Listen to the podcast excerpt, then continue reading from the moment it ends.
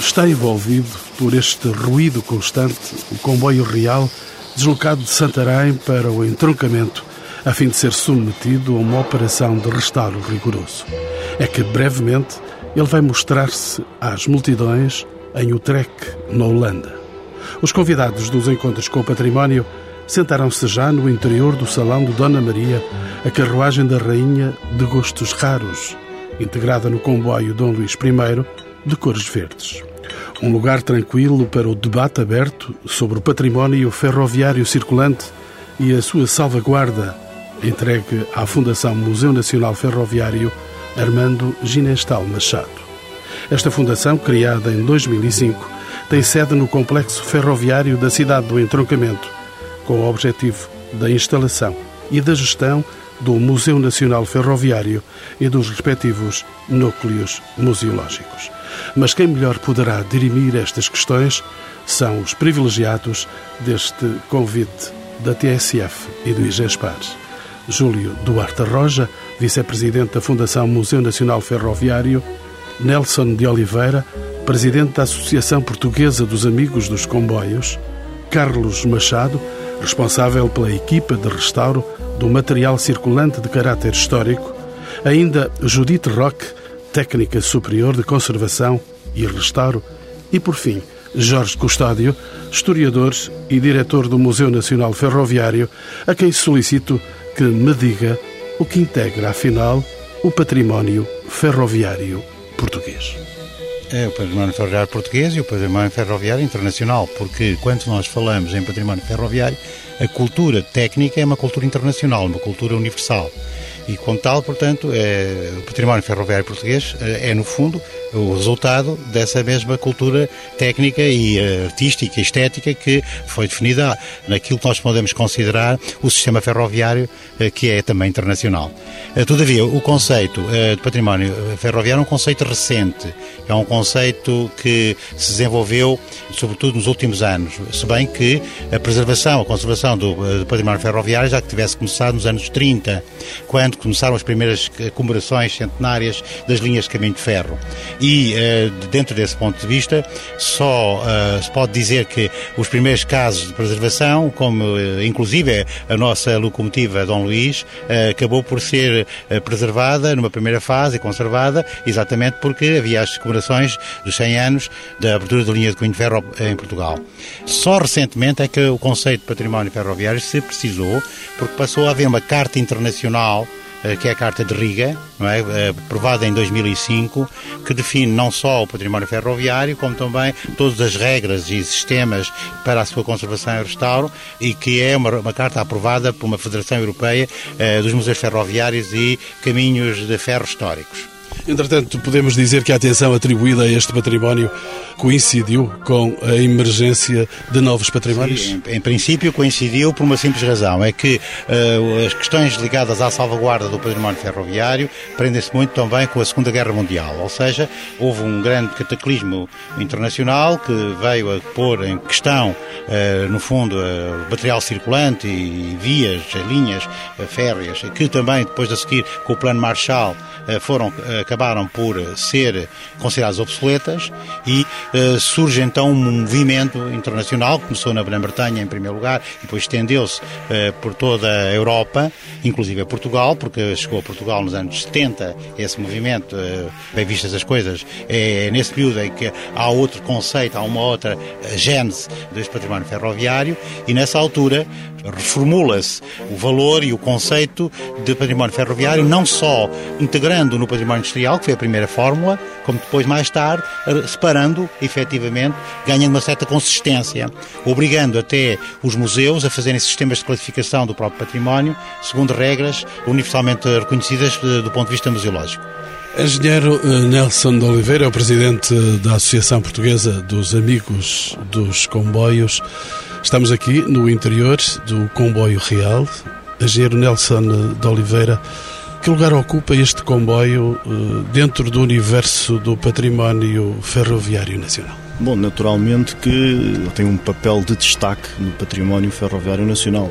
Quer dizer, não só porque está ligado à história do país, pelo seu significado que tem para todo o nosso património histórico como país, mas principalmente e, e também para o património ferroviário, por aquilo que representa, ou seja, era o topo da escala dos passageiros que, que o caminho de ferro transportava. Uh, basta atentar neste salão Dona Maria onde nós estamos, que tem uma história riquíssima do ponto de vista ferroviário. Portanto, construído em 1858, Durante quatro anos esteve em Itália e vem com o dote da Rainha Dona Maria Pia para Portugal quando ela se casa com Dom Luís I. Antigamente, em vez de carros, ofereciam comboios. Naturalmente, naturalmente. Primeiro os coches e depois as carruagens. Da Dona Maria Pia era uma rainha, era uma princesa muito habituada a extremos luxos, era, era conhecida por isso e, portanto, é muito é, era, era inevitável que ao vir para Portugal, um país que na altura era conhecido por, por, por ser muito atrasado, era natural que viesse dotada de um veículo para os seus transportes, para, para se transportar na rede ferroviária nacional com o maior luxo, como nós podemos ver. Volto-me de novo para o diretor do Museu Nacional Ferroviário, Dr. Jorge Custódio. Como se pode descrever e caracterizar a composição do comboio real? Em primeiro lugar, temos de ter em conta, e este é um aspecto muito característico e interessante, talvez, da filosofia que estamos a desenvolver no Museu Nacional Ferroviário, é, estamos a dar um, um, grande destaque em relação aos próprios comboios eh, que estão ligados à nossa história, à nossa maneira de estar no, no mundo e na via férrea. E o comboio, o comboio real uh, aparece, portanto, como uma composição composta por uma locomotiva a vapor, tração a vapor. Uma locomotiva é igual às outras. Não. Não era muito especial. Eh, sim, ela tem, tem a ver com esse aspecto da, da, locomotiva, tem a ver muito bem, de certa maneira, com a casa construtora, com a época da construção, com, portanto, as características utilizadas, que depois o Sr. Engenheiro Carlos Machado poderá explicar com maior precisão, as características utilizadas no espectro do sistema de vapor que era concebido e que era tratado a nível tecnológico do século XIX. É um caso surpreendente nesse aspecto, porque quase todos os anos há inovação, quase todos os anos há mudança e isso permite com que, chegando ao, ao final do século, a, a quantidade de lá, séries eh, de soluções técnicas, de, eh, lá, de desenvolvimento de modos de circular e tração por, por, via ferroviária são passíveis. Eu, eu, só recordo aqui, por exemplo, que esta nossa locomotiva tem uma, algumas parecenças com uma locomotiva que foi feita para andar sob gelo, não é? Portanto, é, utilizando, portanto, os skis, não é? Que é uma coisa giríssima, é, é datada da mesma época, tem uma certa filosofia que serviu o caminho de ferro de São Petersburgo até, portanto, Gantz, uh, não constado, constado, constado. Aqui faltava-nos o gelo.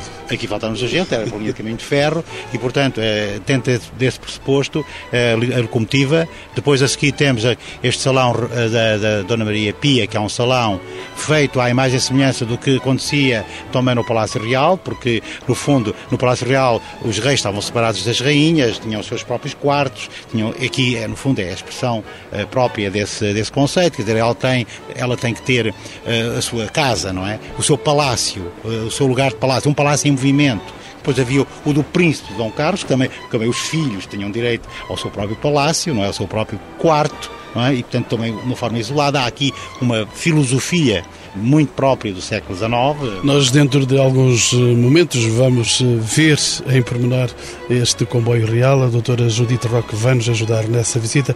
Entretanto, eu gostava de perguntar ao engenheiro Nelson eh, de Oliveira onde é que se construíram estas carruagens? Elas foram feitas no século XIX? Foram feitas em Portugal? Não. Não, não. Naturalmente que não. Portugal, nessa época, tinha uma baixa capacidade industrial e muito menos a nível de construção de veículos ferroviários.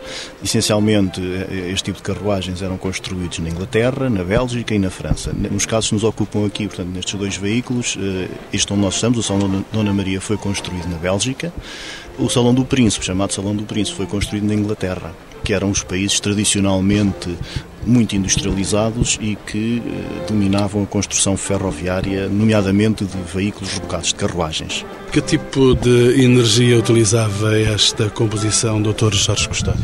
O vapor, estamos na era do vapor, a era da, da, aquilo que nós chamamos a era paleotécnica, a era em que, na realidade, existe o carvão e o ferro como dominantes na história, portanto, tecnológica. Só podia ser o vapor. E só podia ser o vapor. Né? Aliás, podia, não, não é bem assim, quer dizer, porque já começava a haver também alguns, alguns inventos da eletricidade, eh, mas não tinham ainda capacidade de se afirmar no, ponto pistas externo. Também já havia os chamados motores a gás pobre, que eh, eram utilizados ou foram utilizados até na rodovia.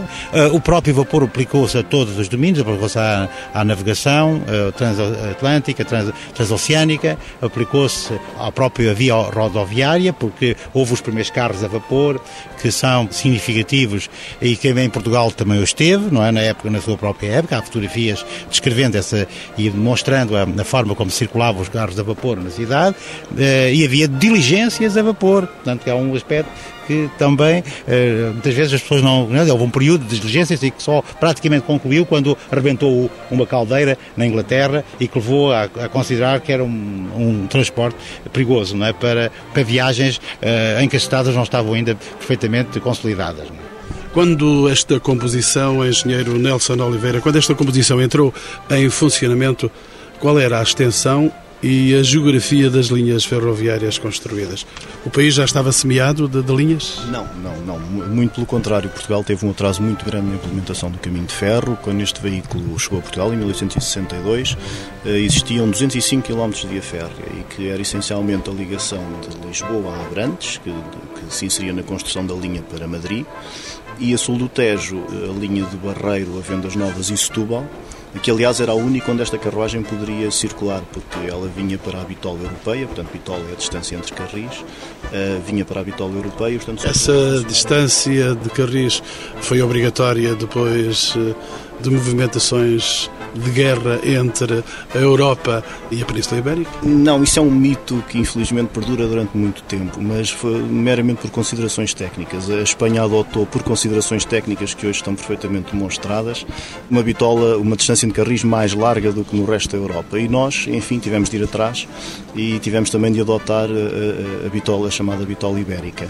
Neste período em que a carruagem chegou, ainda existiam algumas linhas, os nossos caminhos de ferro começaram a ser construídos em bitolas dita europeia, tal como na França ou na Alemanha, e nessa altura a, a linha de Barreiro a Vendas Novas ainda estava nessa bitola e, portanto, ainda não tinha sido rebitolada. Portanto, só aí é que esta carruagem poderia funcionar uh, quando chegou.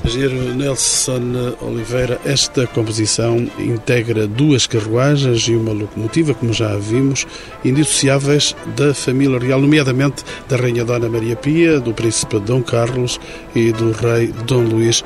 De que modo é que o poder real viu neste meio de transporte uma oportunidade para a modernização de Portugal. Eles eram sensíveis a este novo tipo de transporte? Em meados do, do, século XIX, Portugal era um país extremamente primitivo comparado com o resto da Europa. É preciso não esquecer que 80% da população eh, era analfabeta.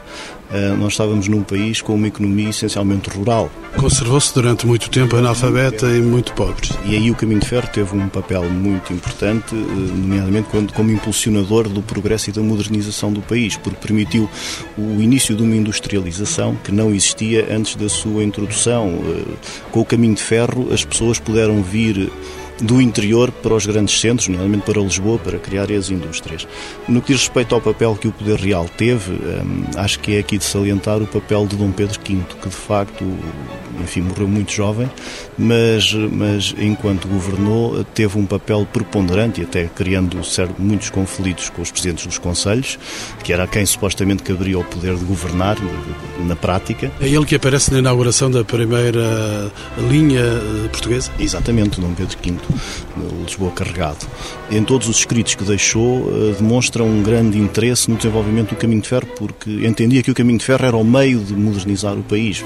É preciso não esquecer que o primeiro objetivo do caminho de ferro em Portugal foi chegar à Europa foi chegar ao estrangeiro, não foi ligar Lisboa ao Porto, foi chegar à fronteira espanhola, que era para tentar ligar o nosso atrasado país uh, à Europa, não, não à Espanha, porque a Espanha também não era melhor, mas à França e à Alemanha, principalmente. Para além de Dom Pedro, Dom Luís e Dom Carlos uh, também foram promotores deste desenvolvimento do caminho de ferro, ou não foram tanto? Uh, eu, eu não diria tanto isso. Dom Pedro, de facto, teve uma ação muito incisiva, chamemos-lhe assim.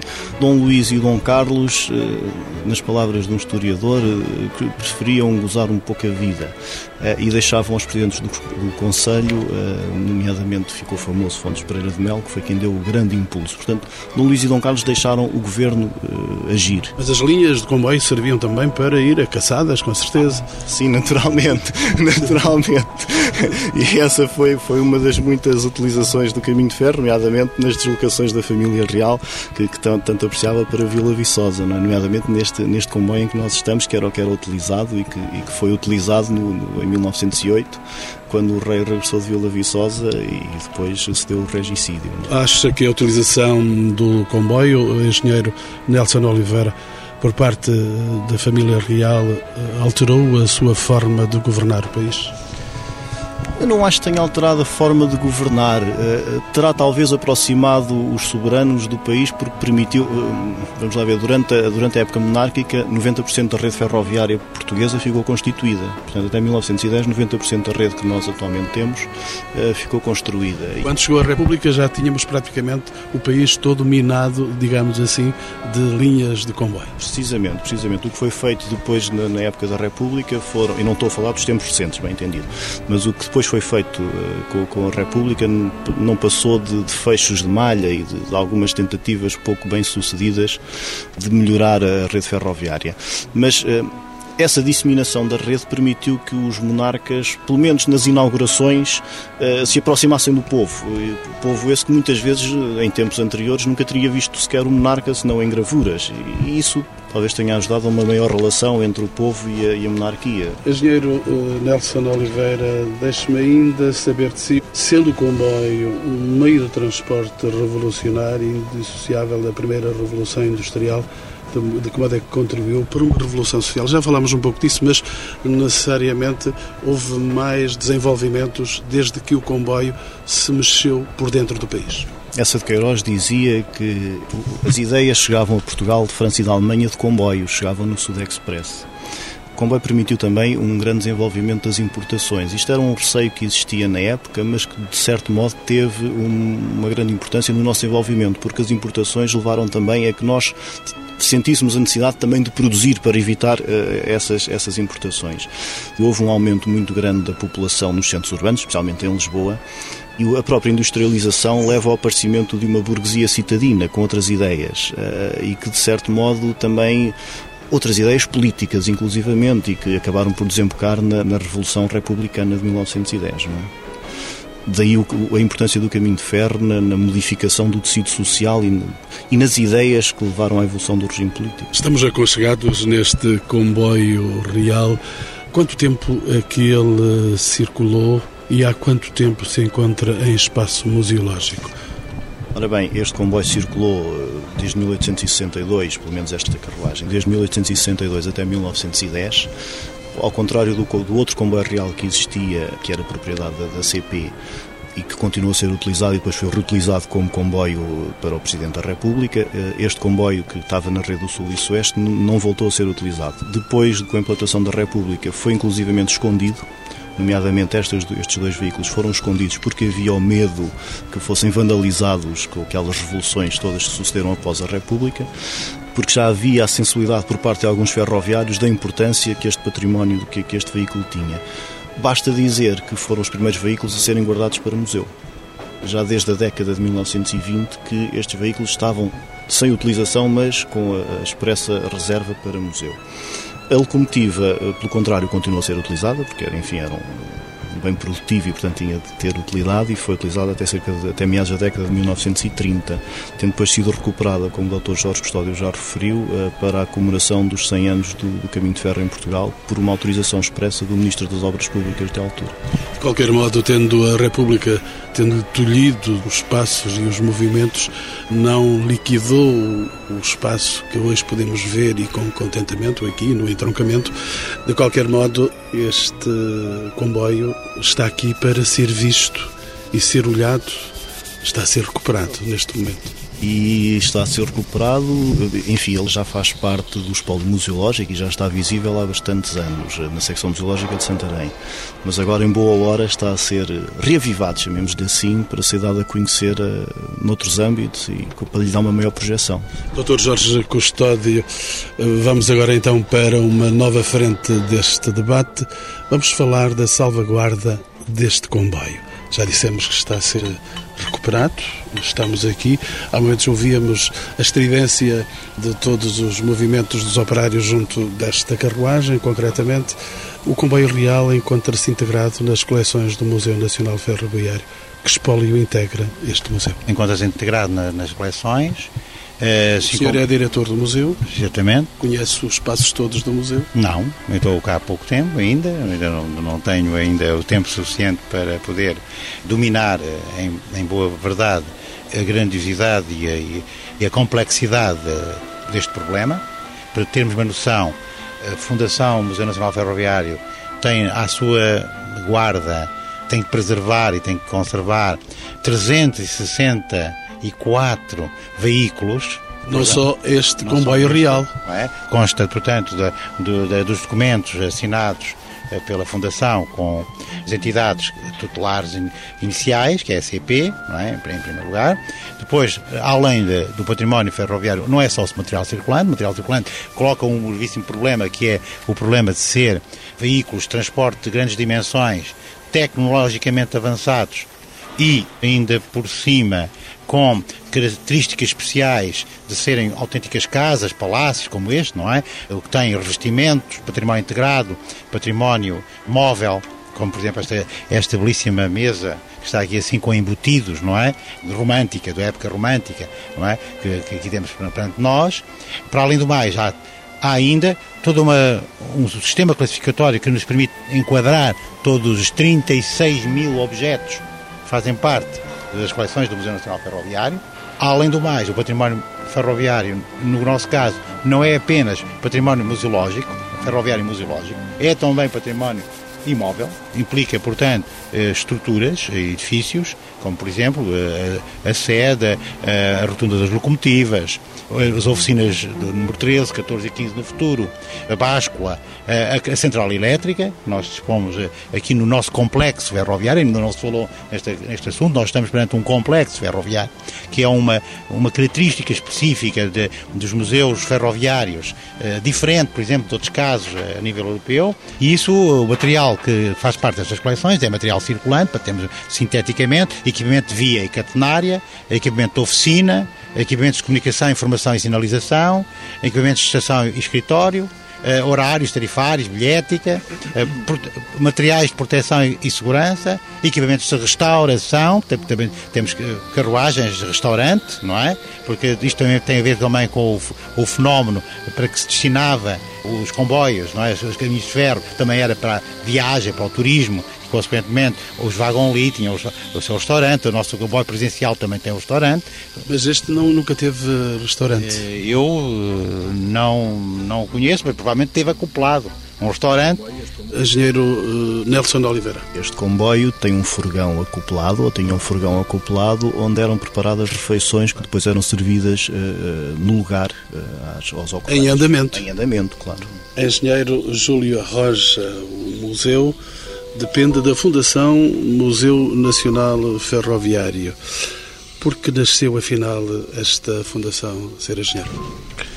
Ora bem, a partir de 1991, que em decisão tomada na Assembleia da República, foi decidido instituir o Museu Nacional Ferroviário com uma abrangência de objetivos mais largo que o museu. Tem outros objetivos, como também a salvaguarda e a criação de um centro de documentação ferroviário cuja documentação se encontrava dispersa a partir de certa altura por várias entidades, nomeadamente CPRFN e antiga Direção-Geral de Transportes Terrestres, para além de também ter como missão promover e ser parte ativa em termos de contribuir para o transporte ferroviário. E, digamos, havia que criar uma instituição que abrangesse estas diferentes multidisciplinariedades.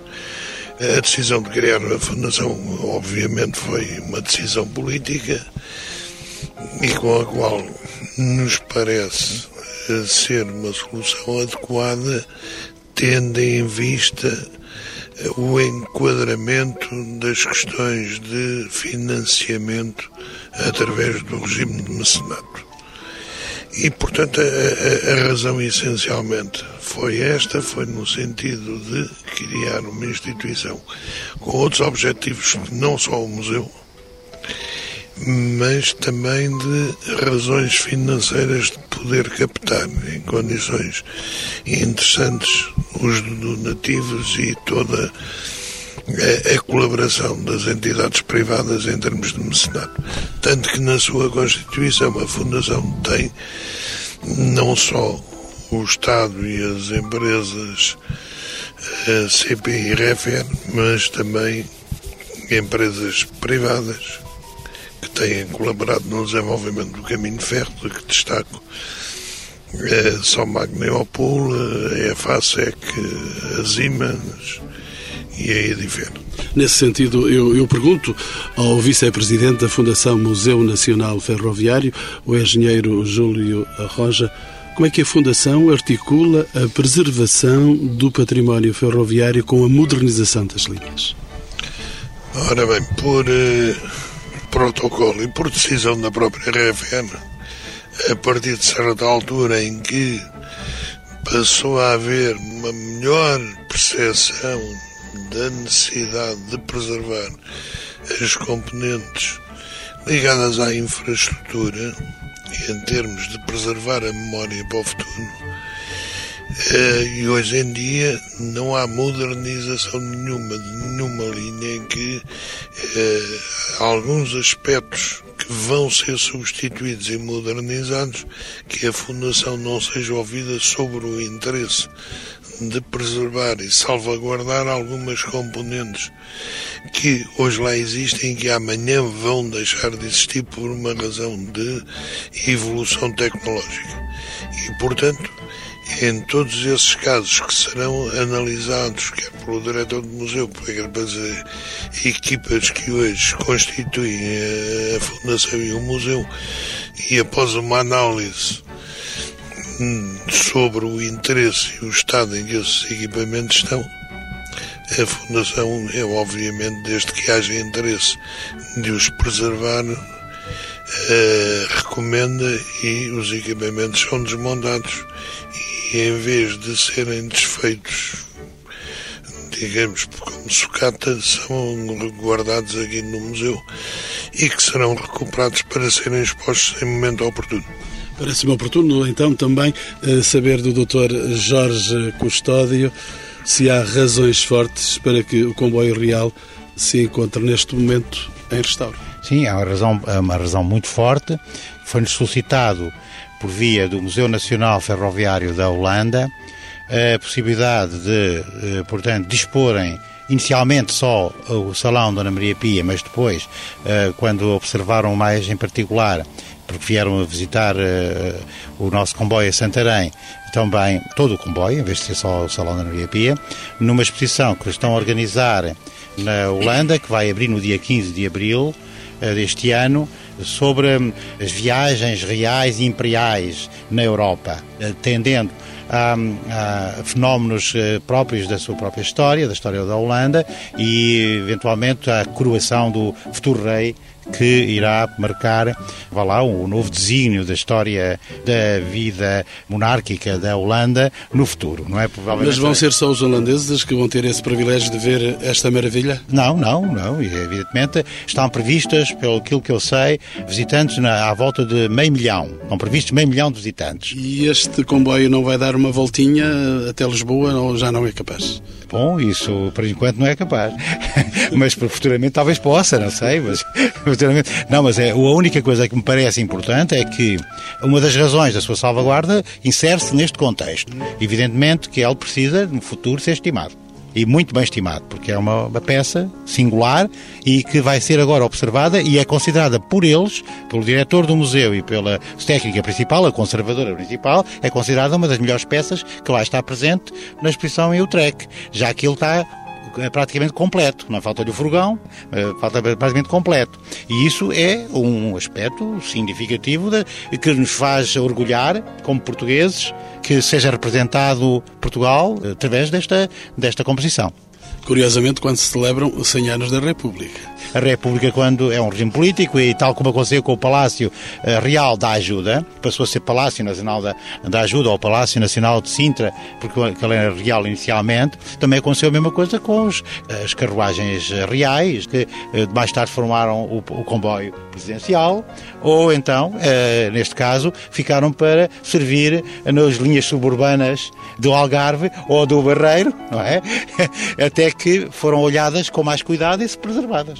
Engenheiro Carlos Machado, faço chegar à nossa conversa, é o responsável pela equipa de restauro do material circulante de caráter histórico. Quais são os problemas que levanta a conservação das locomotivas a vapor? Os problemas basicamente que se põem é o que é que nós temos que conservar.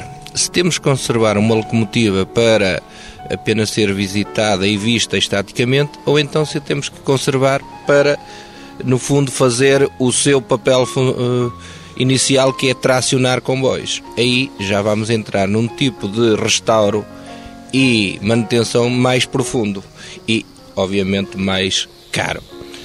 Aqui, no caso concreto desta composição magnífica, composição real, em que tem a locomotiva Dom Luís, o que vai ser nesta primeira fase, e dado que temos um timing muito apertado para enviar o comboio para a Holanda, vamos apenas fazer um restauro estático, ou seja, para ela ser mostrada só estaticamente. Sem se movimentar, digamos Sem assim. se movimentar ou movimentando-se só para a colocar estaticamente, mais nada. Futuramente enverdaremos por outro tipo de restauro se as entidades assim o entenderem. Este restauro, como é que é feito? Há naturalmente técnicos habilitados para fazerem este trabalho. É um trabalho minucioso, imagino eu.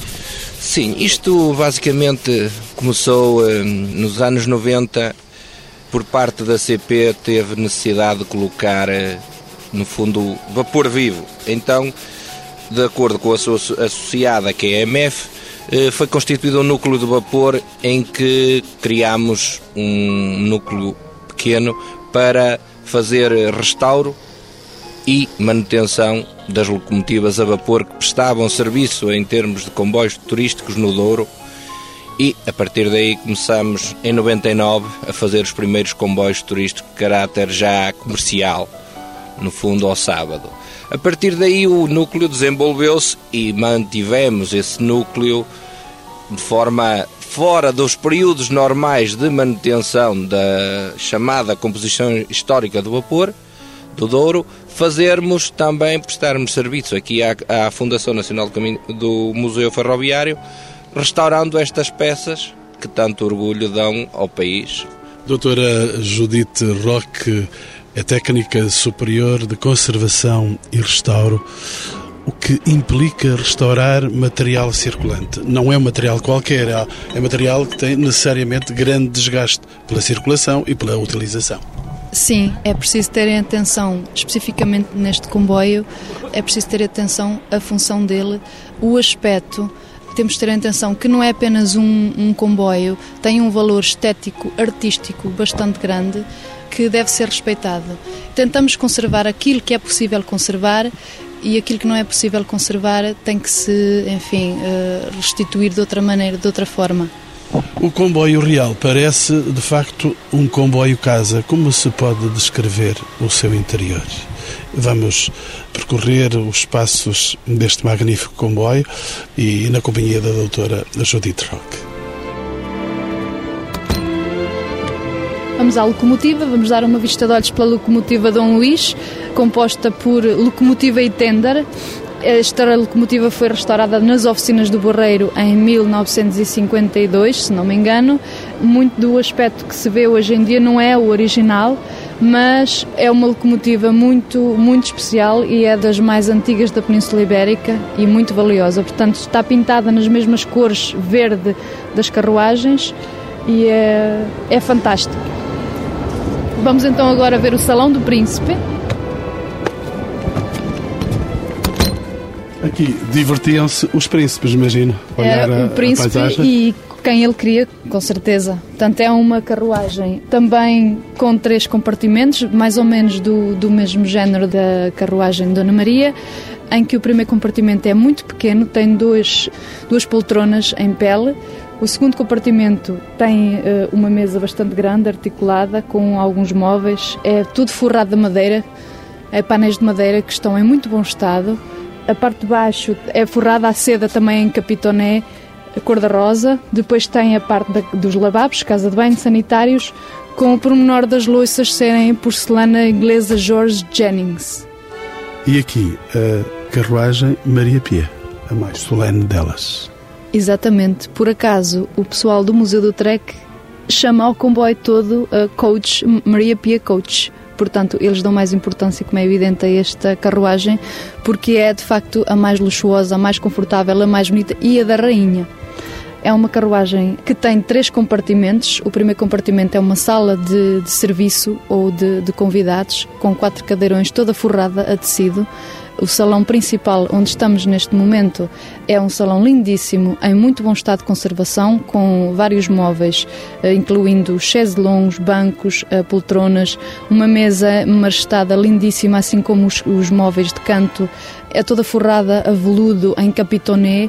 Foi aqui nestes eh, sofás que nós estivemos sentados e que estamos ainda sentados a fazer este programa e mais ali. Passando esta porta, engenheira. Portanto, uh, passando esta porta, temos o quarto da rainha, todo forrado também com a técnica de capitone eh, em seda, e ao lado temos a casa de banho da rainha. O quarto é um espaço muito pequeno, bem como a casa de banho, mas muito luxuoso e muito confortável, que mostra bastante o uso que lhe foi dado. Aqui ao lado da casa de banho, a cama, naturalmente. Sim, temos a cama da rainha que tem, enfim, as suas sedas estão em muito mau estado. Foram bastante usadas, nota-se que a rainha se deitou inúmeras vezes nesta cama porque está, é dos textos que está em, mais, em, em pior estado. Mas é muito bonito, é um quarto muito bonito. E depois uh, destes passos por este comboio, doutora Judite Roque, quais são, afinal, as funções deste comboio? A função deste comboio não é de certeza aquela que teve inicialmente. Isso nunca mais terá. Também não temos reis para transportar. Exatamente. Mas mesmo que não havendo reis, não vai servir de certeza de transporte para mais ninguém. A função principal, eu penso que é atualmente a função expositiva, é testemunho histórico. Portanto, é essencialmente o testemunho histórico e expositivo. Engenheiro Júlio Arroja, quem visitar este museu vai podê-lo ver de perto também no futuro. No futuro. Só no futuro? É óbvio que neste momento ele está a ser recuperado para ir para a Holanda e, como vê, nós estamos também aqui num espaço que ainda está, digamos, em instalação um museu. O museu está em construção ainda. Uh, estas oficinas que neste momento estão ativas e que proximamente ficarão desativadas, será um local de exposição permanente de material circulante. Será integrado no espaço museológico. O espaço museológico que temos aqui no entroncamento tem uma área de cerca de 4 hectares e meio, sensivelmente, e a sua instalação terá que se fazer gradualmente na medida em que os investimentos são avultados.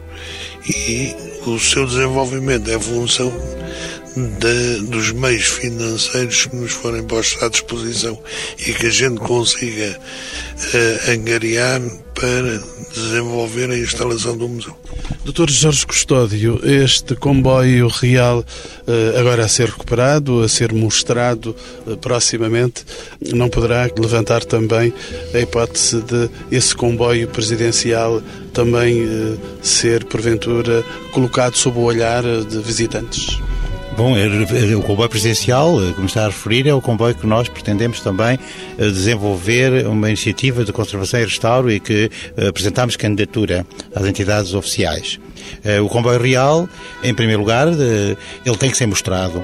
E nós, eh, no plano que fizemos para a recuperação e restauro do comboio real, previmos que durante a época do restauro possa eh, já ser visitado num período muito curto de tempo, visitas guiadas de uma em uma hora, para as pessoas que estão no entroncamento saberem, pelo menos, ou as pessoas que quiserem vir do país, conhecerem e verem uh, o nosso comboio em restauro, para aquele que vai estar patente na exposição da Holanda. Para, previamente até possam apreciá-lo e, eh, e, tomar nota de que existe uma, uma espécie deste tipo no Museu Nacional Ferroviário e no Património Ferroviário Português. Uh, julgo que, uh, nesse sentido, o objetivo fundamental que agora se coloca, que é a visita para o TREC, não vai, não vai descurar, de certa maneira, que no seu regresso ele seja visitado eventualmente nas condições e nos, e nos pressupostos de que uh, o Museu Nacional Ferroviário está em construção, há de ser uma obra e uma realidade.